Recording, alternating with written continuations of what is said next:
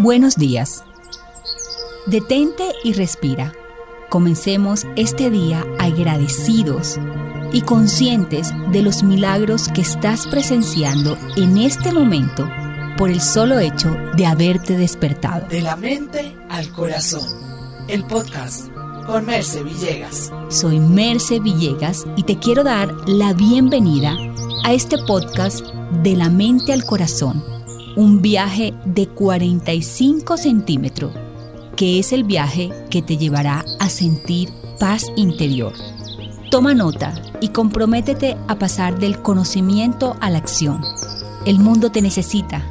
Gracias por hacer este viaje juntos. Es para mí un honor poder compartir este tiempo contigo.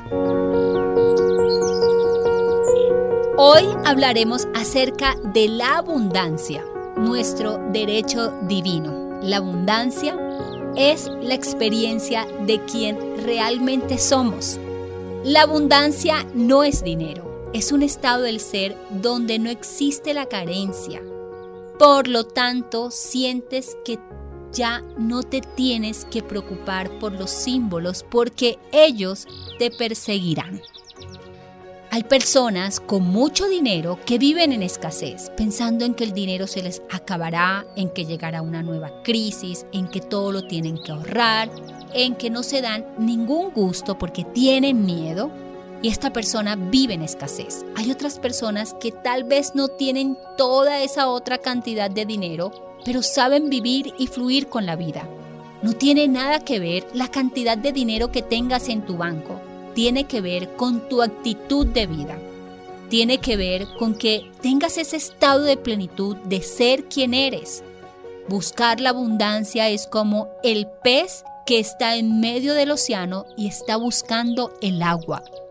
Devuélvete una mejor definición de ti mismo la escasez es ese sentimiento de que algo te hace falta, de que tu relación de pareja no es la mejor, por lo tanto deberías tener otra y no la agradeces, de que tu casa debería cambiar, de que tu sueldo no es suficiente, que nada te alcanza, que la vida es sufrimiento, vives en estado de alerta, en estado de escasez. Todo el tiempo, a través de tus pensamientos, vas a estar eligiendo vivir en un universo de caos o de conciencia, de abundancia o de escasez. ¿Qué vas a elegir pensar?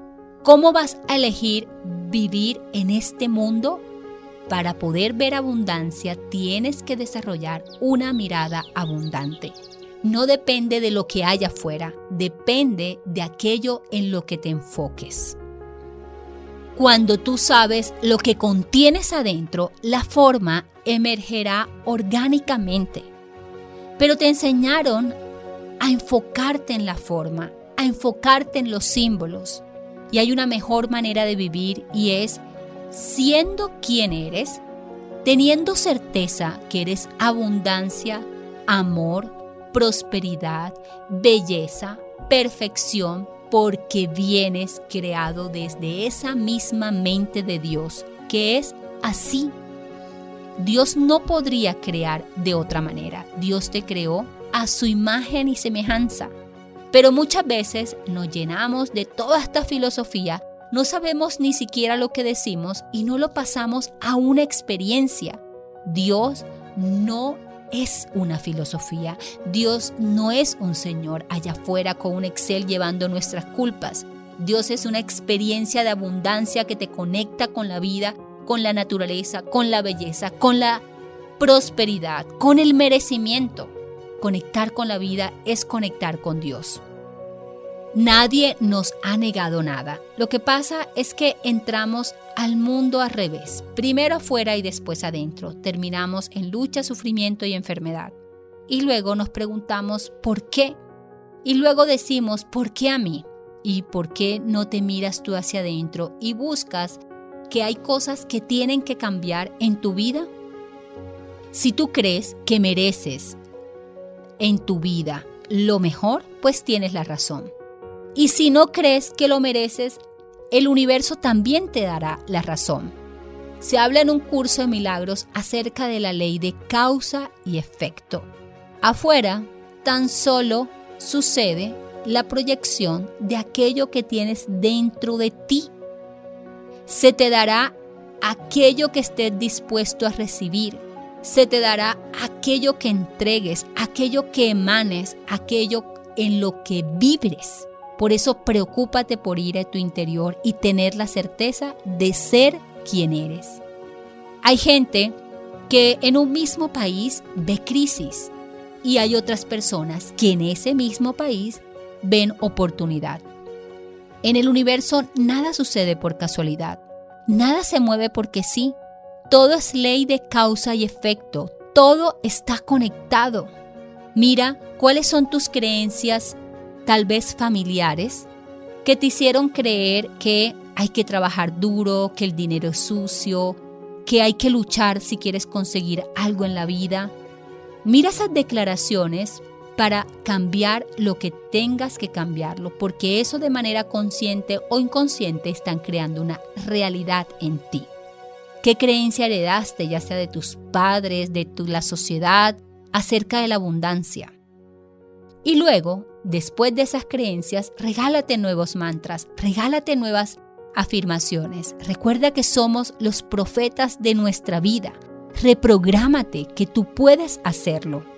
Te voy a dar cuatro errores que nos alejan de la abundancia. Uno, Tener la mirada en todo aquello que te hace falta, que no has conseguido, todo aquello que no tienes.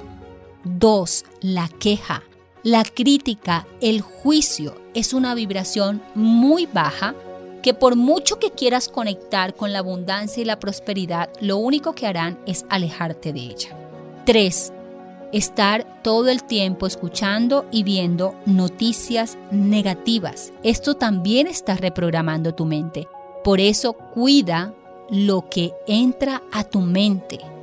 Cuida aquello que ves y empieza a llenarte de cosas que te motiven, que te ayuden a desarrollar un observador mucho más sabio. Y cuarto, no invertir en tu mente. Inviertes tal vez en unos zapatos, en nueva ropa, en la peluquería, pero se te olvida que debes invertir en ti, en esa mente. Libros, cursos, talleres, hoy en día incluso en la era del conocimiento hay cantidad de información completamente gratuita en la que deberías utilizarla para reprogramarte.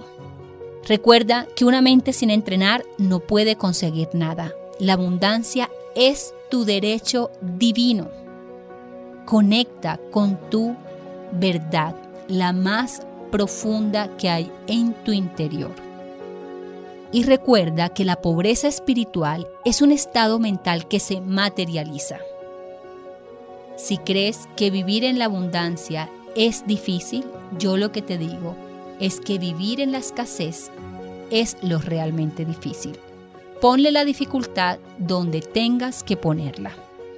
Gracias por haberme acompañado hoy en mi podcast, en este viaje que te invito a hacer de la mente al corazón. Y recuerda, los milagros no tienen grado de dificultad.